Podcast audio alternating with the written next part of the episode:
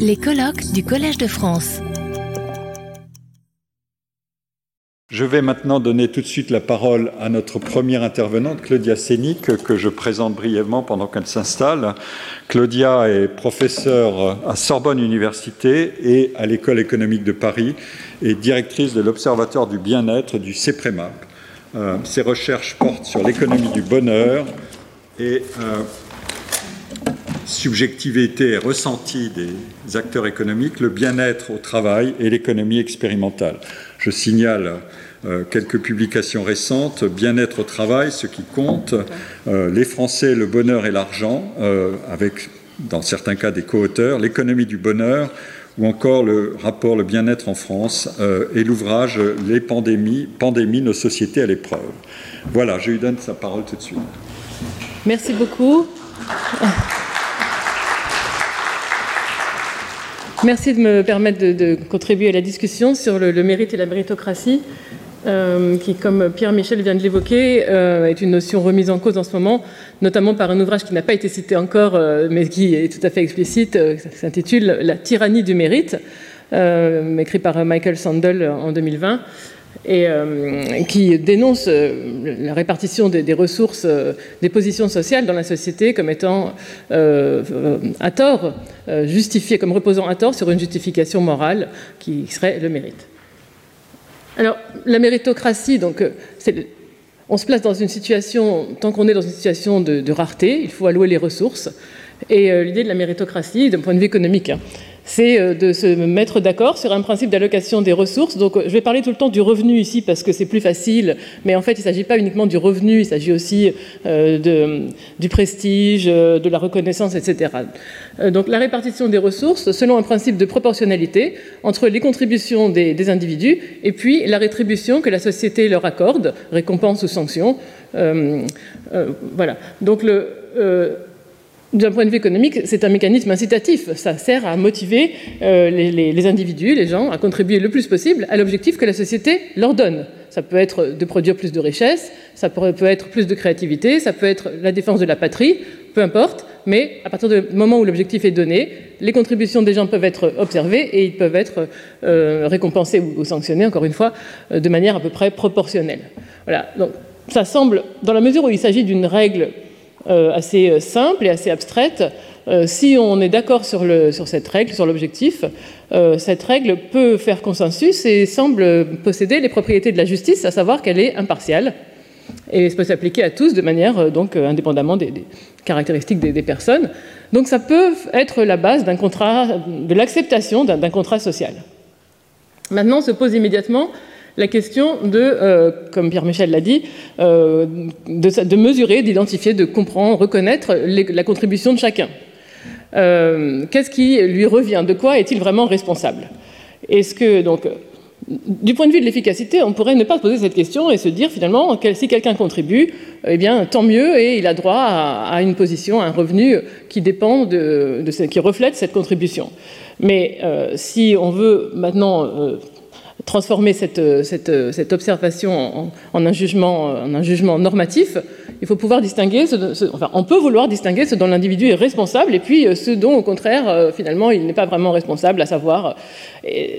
donc, ça conduit à une distinction qui est très, très largement utilisée euh, et reconnue dans, dans les sciences sociales et en, philosophie la distinction entre voilà, ce dont l'individu est responsable et puis ce qu'il doit à ce qu'on peut appeler le contexte, les circonstances, le hasard, la chance ou la malchance. Donc finalement, euh, l'individu mériterait une rémunération proportionnelle à ce dont il est responsable, et en revanche, tout ce dont il n'est pas responsable, le fruit des circonstances, devrait être redistribué à l'ensemble de la société de manière euh, plus, égalitaire.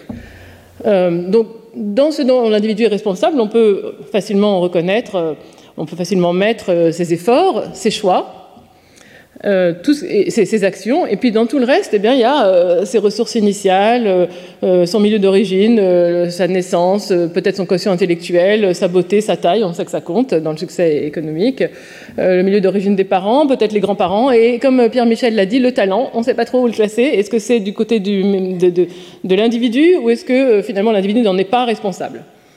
Dès qu'on essaye de mettre en œuvre cette distinction, on voit que c'est très difficile. D'abord, est-ce qu'on veut vraiment être dans une sorte d'individualisme éthique où euh, l'individu, euh, euh, enfin, on, veut isoler l'individu de toute, sa, sa, transmission dynastique, donc tous les efforts des parents et des grands-parents peut-être pour inciter, aider leurs enfants ne seraient absolument pas légitimes. Et puis surtout, on voit que de toute façon, l'effort et la chance sont forcément liés. Il faut avoir l'occasion d'exercer un effort. Parfois, les gens n'ont pas cette opportunité. Euh, et puis, l'effort et le talent sont complémentaires aussi. Si on est doué pour une activité, les efforts qu'on va euh, faire euh, dans, ce, domaine vont être très fructueux. Et si au contraire on n'est pas initialement doué, euh, eh ça ne sera pas le cas. Et donc, en fin de compte, c'est assez difficile à mettre en œuvre. Et c'est pourquoi peut-être cette, notion de mérite et de méritocratie est souvent remise en cause parce qu'on voit que, bon, finalement, elle est difficilement applicable. Alors, ce, dont je vais parler, c'est ce que les économistes euh, expérimentaux essayent de faire. Euh, leur question, c'est pas tellement de, ce qu'on ce devrait. Enfin, c'est pas une question théorique, c'est plutôt d'essayer de savoir ce que les gens ont en tête euh, pour de vrai. C'est-à-dire, dans une situation idéale, si on pouvait organiser la société comme on voulait, s'il n'y avait pas toutes ces confusions, tous ces, tous ces facteurs confondants, est-ce qu'on voudrait vraiment, est-ce que les gens voudraient vraiment organiser la société selon un principe méritocratique, donc rétribuer uniquement ce dont les gens sont responsables? Donc, vraiment, essayer d'isoler ben, peut-être justement uniquement l'effort des gens, ou alors peut-être qu'ils voudraient aussi conserver aussi une partie des circonstances, par peut-être un souci de réalisme. Et donc, ce que fait, vraiment cette littérature, euh, euh, en général, c'est de, proposer une sorte de typologie des préférences sociales, c'est-à-dire euh, les principes que les gens euh, voudraient mettre en œuvre ou ont en eux-mêmes, euh, au fond de leur cœur, comme ça, de manière. Euh, des principes de répartition et des préférences sociales. Donc le premier principe dont je n'ai pas encore parlé, ça serait au contraire un principe complètement égalitaire, dans un monde où on ne serait plus dans un monde de rareté, on n'aurait pas du tout besoin de distinguer les contributions de chacun et on dirait à chacun selon ses besoins et tout irait bien. Maintenant, dans un monde de rareté, il faut, ou alors on peut tout simplement essayer de le mettre en œuvre quand même en disant finalement ce qui compte c'est l'égale dignité des individus et donc, peu importe ce qu'ils font, ils ont droit à avoir exactement les mêmes positions sociales, le même pouvoir, le même revenu. En dehors de ce principe égalitariste, selon lequel rien ne justifie les inégalités, on peut, euh, les gens pourraient avoir un principe qu'on pourrait appeler, enfin, qu'on appelle en général méritocratique euh, pur, c'est-à-dire qu'il ne faudrait euh, récompenser que l'effort des individus à l'exclusion de tout autre facteur de réussite. Et puis, un troisième type de préférence sociale qu'on appelle dans cette littérature libertarien, qui consiste à reconnaître le fruit à la fois de l'effort et des circonstances, en se disant que finalement ce qui compte c'est ce que font les gens et comment ils contribuent à la société, peu importe, et on renonce à distinguer le rôle de, l'effort et du hasard. Donc si on est très très doué et qu'on réussit, justement, Pierre-Michel parlait de concours, euh, finalement, euh, on sait qu'il y a aussi le hasard de la naissance, on sait qu'il y a plein de facteurs qui font que quelqu'un est plus motivé pour travailler, que le goût de l'effort, c'est aussi quelque chose qui est inculqué par les parents, etc. Mais finalement, euh, on, renonce à, égaliser complètement, enfin, à éplucher finalement cette notion de, mérite comme un oignon au, terme de cette opération, il resterait absolument rien. Et on se dit, bah, finalement, l'effort et le hasard, les deux, sont également légitimes. Donc, je vais vous parler d'une série d'expériences en ligne euh, d'expériences expérience conduite par un, groupe de, chercheurs, euh, Ingrid Dalmas, Alexander Kapellen, Bertil Tungoden et aussi James Kono. Donc ce sont les trois premiers, enfin, les, trois, les trois derniers plutôt, ce sont des, chercheurs... Euh, ça y est, ça c'est... Hop, non D'accord. Hop, non, d'accord. Euh, voilà, c'est ça. Donc euh, James Conway est un, économiste américain, Ingrid Almas est suédoise et les autres sont des auteurs norvégiens. Et ils ont euh, conduit une série d'expériences avec exactement le même dispositif, donc ça simplifie mon exposé, pour essayer de savoir, d'isoler les préférences sociales des gens dans des contextes expérimentaux très très simplifiés, très stylisés, très purs, où tout ce qui existe dans la société comme facteur confondant est supprimé, et on peut vraiment, les, sujets de l'expérience peuvent vraiment comprendre les cas où c'est l'effort qui détermine la, réussite, la performance des gens ou les cas où c'est le hasard. Et la question qui est posée, c'est euh, l'importance relative de ces deux sources de, réussite. Alors voilà le dispositif en question. Donc dans une première étape, les sujets qui, participent à l'expérience font un travail, une tâche, qui est vraiment une tâche d'effort pur, une tâche vraiment fastidieuse, telle que recopier des chaînes de caractères dans des cases, des mots, ou alors déplacer un curseur euh, pour essayer de le mettre exactement au milieu du segment. Des choses qui en principe ne demandent pas de talent, euh, pas, rien d'autre que, que, vraiment l'effort. Enfin, c'est jamais vraiment complètement le cas, mais bon, autant que possible.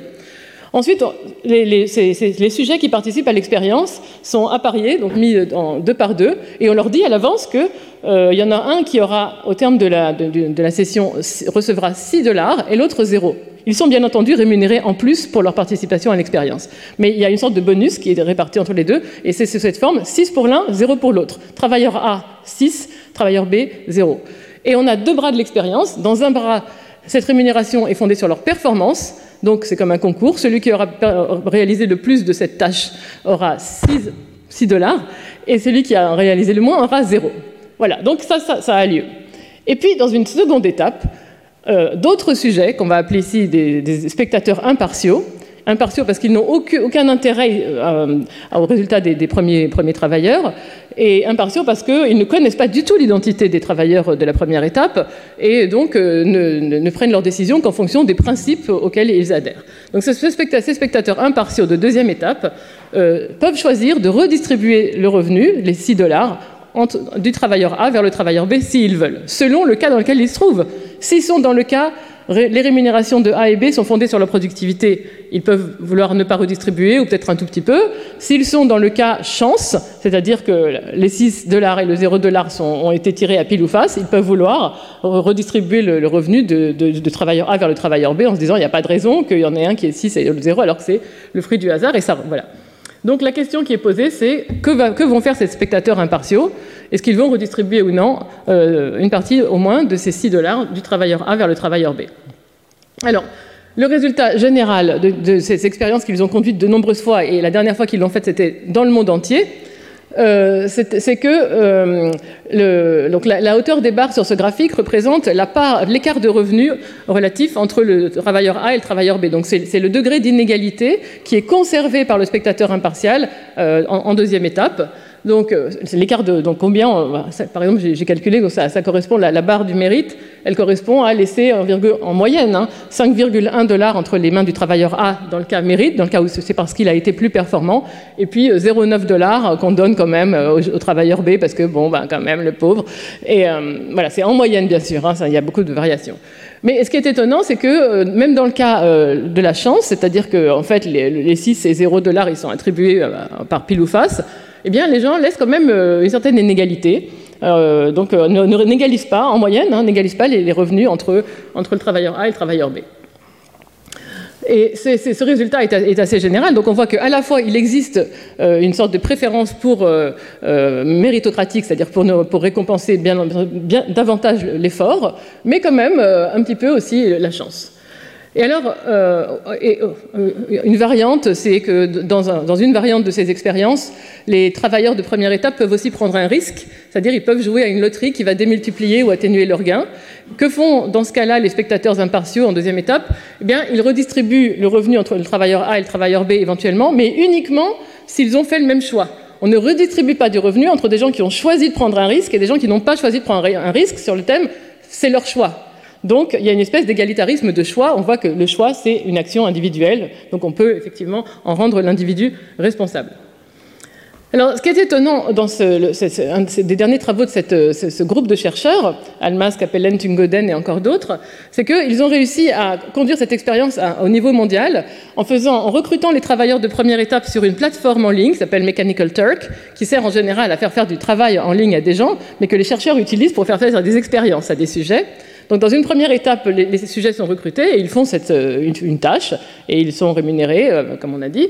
Et puis dans une deuxième étape, euh, les chercheurs ont réussi à introduire dans l'enquête mondiale conduite par Gallup, Gallup World Poll, qui a lieu tous les ans dans tous les pays du monde et qui interroge entre 1000 et 3000 personnes tous les ans, ils ont réussi à introduire cette question de combien vous voulez redistribuer du travailleur A vers le travailleur B, sachant que dans un cas, les rémunérations sont dues à la productivité des travailleurs et dans l'autre cas uniquement au hasard, à la chance.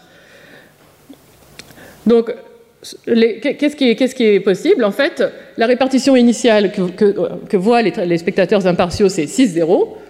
Ensuite, on leur propose, pour, simplifier l'analyse, de redistribuer un petit peu de revenus donc, euh, du travailleur A vers le travailleur B. Par exemple, on, va prendre un, dollar et demi au travailleur A et puis le donner au travailleur B, ou bien on peut égaliser, on peut faire 3-3. Alors, à quoi est-ce qu'on s'attend? Si les sujets sont purement égalitaristes, ils vont égaliser, ils vont toujours dire, bah, bah moi, ils, vont, réaliser, ils, vont, faire 3-3, ils vont redistribuer 3 euros de A vers B, comme ça, chacun aura 3 euros à la fin. S'ils sont libertariens, ils vont dire bah, finalement ce qui compte c'est le résultat et donc ils vont toujours choisir la, répartition 6-0. Et s'ils sont méritocrates purs, ils vont redistribuer le revenu de A vers B quand le revenu de A n'est pas fondé sur son effort, donc quand il y a un facteur chance. Donc ce qu'on voit, c'est le graphique que je vous ai déjà montré. On voit que, en fait, euh, on laisse quand même un peu, peu d'inégalité, même quand c'est dû à la chance. Mais ce qu'on voit aussi, dans cet article, euh, c'est que, en fait, le, facteur chance, euh, je vais pointer, mais j'ai peur de faire des bêtises. c'est ça, c'est ça. Oui, c'est ça. Voilà. Donc le, facteur, le degré d'inégalité de, revenus, d'écart de revenus entre A et B qui est laissé même dans le, cas chance, même dans le bras de l'expérience chance, est beaucoup plus élevé dans les pays qui ne sont pas des pays de l'OCDE, donc pas Europe, États-Unis, Canada, euh, Australie, euh, que dans les pays de l'OCDE. Donc c'est comme si les, deux groupes de pays sont également méritocrates, c'est-à-dire que quand, la répartition du revenu est fondée sur la, productivité des joueurs, ils, laissent l'inégalité. Dans le cas chance, ils corrigent plus, mais euh, moins dans les pays non OCDE.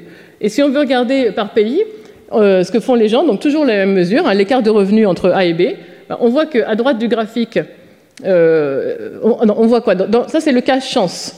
On voit que selon les pays, il y a quand même une grosse différence dans euh, la conservation de, l'inégalité entre les joueurs selon les pays. La pente, la pente, est forte là. Là, il y a la France. Ici, il y a, euh, moi je vois rien, mais ça doit être Canada, Suède, Danemark, enfin tout ça, l'Europe.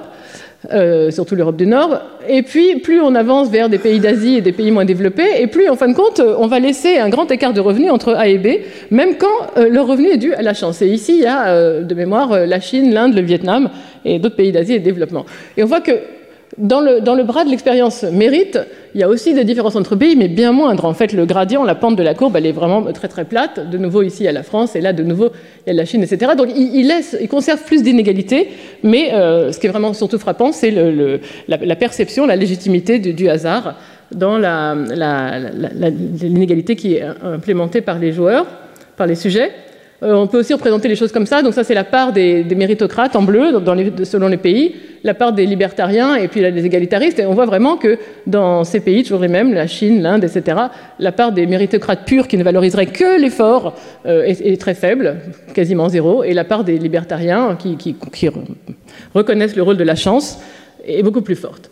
Alors, euh, je, je ne commande pas le graphique par souci de temps, mais ce qu'on voit, c'est que la chance est plus légitime dans les pays pauvres. Ok, pourquoi? Alors, les, interprétations, pour l'instant, euh, ce sont juste des hypothèses. Elles ne sont pas validées par des expériences. On n'en sait rien. En fin de compte, c'est moi qui les propose. Euh, la première, euh, peut-être, à laquelle je crois le plus, c'est que peut-être ces pays comme la Chine, l'Inde et d'autres pays en développement sont dans des périodes de forte croissance macroéconomique. La croissance macroéconomique, c'est un phénomène global qui ne dépend pas du contrôle de l'individu. Et donc, les gens acceptent, sont habitués à vivre et à accepter l'idée qu'il y a un facteur qu'on peut appeler chance, c'est-à-dire simplement des circonstances qui échappent à notre contrôle individuel. Euh, voilà. Donc la deuxième explication, ce serait qu'il y a un plus fort biais, de statu quo dans, ces pays, euh, peut-être euh, une, sorte de, forme d'attribution, de, signification au hasard. une troisième explication possible, c'est le manque de confiance dans l'État pour redistribuer le revenu dans des pays où la gouvernance est moins bonne, et donc après ça se reflète dans le comportement des joueurs dans les expériences. Peut-être aussi s'agit-il de sociétés moins individualistes qui n'ont pas connu exactement la même révolution des Lumières au même moment que les pays euh, de l'OCDE et donc euh, qui sont moins attachés au lien euh, pur entre contribution de l'individu et rétribution de l'individu. Ce sont des hypothèses, avenues for research. ensuite, on voit aussi dans toujours dans le même article que les, sujets qui, effectivement, qui réduisent l'inégalité dans l'expérience sont des gens qui vivent dans des pays moins inégalitaires et euh, euh, donc, en fin de compte, ce que font les gens dans l'expérience, c'est lié quand même à leurs conditions de, vie et à ce qu'ils euh, observent dans leur pays, donc probablement à leur croyance, comme on dit, à leur compréhension de comment fonctionne leur, société. alors, donc, on voit. je vais remettre mon. Bon. On, voit que. Jusqu'à maintenant, ce qu'on voit, c'est que. J'ai perdu mon chronomètre. Pierre Michel, tu me dire. On voit, jusqu'à présent que donc il existe quand même euh, dans des situations très très épurées, euh, quand les sujets peuvent comprendre d'où vient la rémunération des gens, on voit qu'ils ont une préférence euh, méritocratique pure, c'est-à-dire de valoriser uniquement l'effort, mais, mais, pas uniquement. Malgré tout, cette critique de la méritocratie existe depuis longtemps et est très très forte en ce moment. Pourquoi? Parce qu'il y a des limites à la méritocratie, on en a déjà parlé un petit peu. Premièrement, toujours dans cet article, euh, à la fin de l'expérience, les sujets répondent à un, questionnaire, c'est souvent le cas. On leur demande à votre avis pourquoi dans votre pays les riches sont plus riches que les pauvres? Est-ce que c'est parce qu'ils euh, ont travaillé plus dur, ils ont du talent, ils ont fait un peu ils, se sont comportés de manière criminelle, ils ont pris des risques, euh, ils sont plus patients, etc. Donc, ce qu'on voit, c'est assez étonnant, vraiment très étonnant. le, plus grand gagnant donc ça mesure la réponse, l'intensité de l'accord, de, ces candidats et l'explication de l'inégalité entre riches et pauvres. Le plus grand gagnant, c'est la famille. Est-ce que les gens ont, eu la chance d'avoir une famille qui leur a ouvert des opportunités? Ensuite, le fait de prendre des risques, d'autres facteurs un peu individuels. Euh, et puis, euh, tout en bas de la liste, le, travail est dur et, le, talent. Ça, c'est en moyenne dans, dans, les pays. Et puis, si on veut distinguer OCDE et non OCDE, on voit qu'ici, euh, la, famille, euh, dans les pays de l'OCDE, les gens pensent beaucoup plus qu'ailleurs que, la famille, euh, le, milieu d'origine compte, beaucoup plus que dans les pays non OCDE. Et, par contre, talent et, travail dur sont toujours en bas de la liste. Alors ici, dans les pays de l'OCDE, on, croit beaucoup à l'importance de prendre des risques. Ici, on croit plus à, un peu plus à l'activité illégale, mais bon. Donc c'est assez étonnant. Ah, d'accord. Alors là, euh, bon, euh, je ne sais pas trop quoi faire. ok, donc je, vous, le, raconte peut-être. Euh, bon. donc toujours dans l'enquête, on demande aux gens, à votre avis, est-ce que c'est juste que les gens qui travaillent dur soient mieux payés? Tout le monde est d'accord. 84% des gens sont d'accord. Est-ce que c'est juste que, les gens qui ont le plus de talent soient, soient mieux payés? Les gens sont à peu près d'accord, 64% des gens. Est-ce que c'est juste que le hasard détermine le, revenu? Pas du tout, personne n'est d'accord. Sur une échelle de 0 à 10, ils sont à 3, en moyenne. Est-ce que vous trouvez que dans, votre pays, euh, quand vous voyez les riches, est-ce que, les riches dans votre pays, à votre avis, sont riches parce qu'ils ont beaucoup travaillé? Pas du tout. En moyenne, 4, sur une échelle de 0 à 10, en moyenne 4. Voilà. Et une dernière chose, euh, bon, j'enlève ça parce que euh, c'est vraiment pas joli. Euh, une dernière chose, donc une expérience euh, de pensée, pas une expérience en ligne, mais une expérience de pensée que je peux vous soumettre.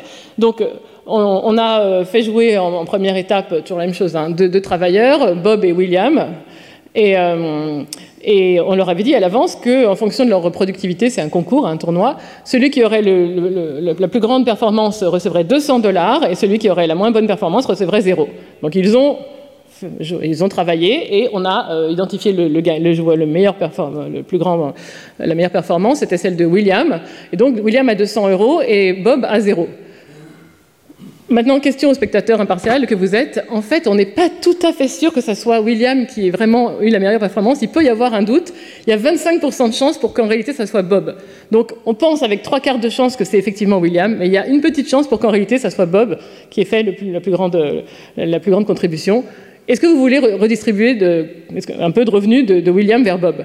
Que font les gens? Ils redistribuent un tiers du revenu à Bob. Donc ils conservent quand même le... Donc dans le doute, ça veut dire quoi? Dans le doute, on va vers plus d'égalisation, d'égalitarisme, parce qu'on n'est pas tout à fait sûr que les réalisations des gens et leur, position sociale soient vraiment dues à leur effort, et non pas au hasard. Troisième limite à la méritocratie, c'est l'empathie. Ce qu'on voit dans ces expériences, c'est que euh, tant que ça reste, tant qu'on a affaire à un spectateur impartial qui distribue de l'argent entre des, joueurs anonymes, etc., il met en œuvre des principes qui sont en général ces principes d'équité, de proportionnalité. Dès qu'il y a la moindre information qui peut personnaliser les joueurs, leur nom de famille, leur origine euh, géographique, leur affiliation politique, ça devient beaucoup plus égalitariste. Les, spectateurs impartiaux redistribuent beaucoup plus. Donc, différence entre peut-être la morale et les mœurs. La quatrième limite, c'est que le critère de Rawls s'applique le plus souvent. C'est-à-dire que quand on a affaire, quand le spectateur impartial a affaire à des répartitions entre un plus grand nombre de joueurs, pas deux mais cinq ou beaucoup plus, il va toujours prendre en compte la situation de la personne qui est la moins bien lotie, le plus pauvre, et il va faire en sorte que cette personne ait le revenu le plus élevé possible. Ça, moi j'appellerais ça un principe de solidarité. Dans un groupe ou dans une société, on ne veut pas que les plus pauvres soient dans des situations euh, quand même euh, trop défavorisées et euh, peut-être indignes. C'est ce que Rawls appelle le maximine. Vous savez ça. Donc, conclusion. Je ne sais plus où j'en suis, mais c'est pas grave, du point de vue du temps. Peut-on rejeter la méritocratie en tant que principe? Euh, comme on l'a dit au début, la méritocratie rétribue les gens qui euh, contribuent aux objectifs qu'elle assigne. La plupart des gens adhèrent à ce contrat social. Ils acceptent aussi plus ou moins le rôle du hasard. Et donc on pourrait remplacer le mot mérité, qui aujourd'hui a une connotation morale, par le, mot acceptable, qui aurait une connotation purement pratique, pour ôter toute cette justification euh, qui s'étend après à l'organisation de la société elle-même. mais en fait, la critique de Michael Sandel, c'est euh, que euh, le système méritocratique, bon, lui, il parle des États-Unis, mais ça se transpose très bien à d'autres pays comme la France. Euh, ce système méritocratique est essentiellement un, élitisme scolaire, valorise une classe éduquée, celle qui possède les diplômes de la Ivy League, par exemple, qui, est arrogante qui, croit, qui attribue sa situation sociale, sa position prééminente dans la société à son talent personnel donc euh, qui justifierait son statut et son salaire élevé. Et en contrepartie, ça humilie ceux qui se trouvent en, bas de la, hiérarchie sociale et qui, qui, non seulement sont frustrés objectivement par leurs conditions de vie, mais en plus sont obligés, par cette justification méritocratique, de s'en sentir responsables et donc euh, de se sentir, de se, voir eux-mêmes comme étant non méritants et stupides. C'est pas moi qui le dis, c'est Michael Sandel. Donc ça ça, ça, nourrit le populisme, le, le, Trumpisme, les gilets jaunes, le Brexit, etc.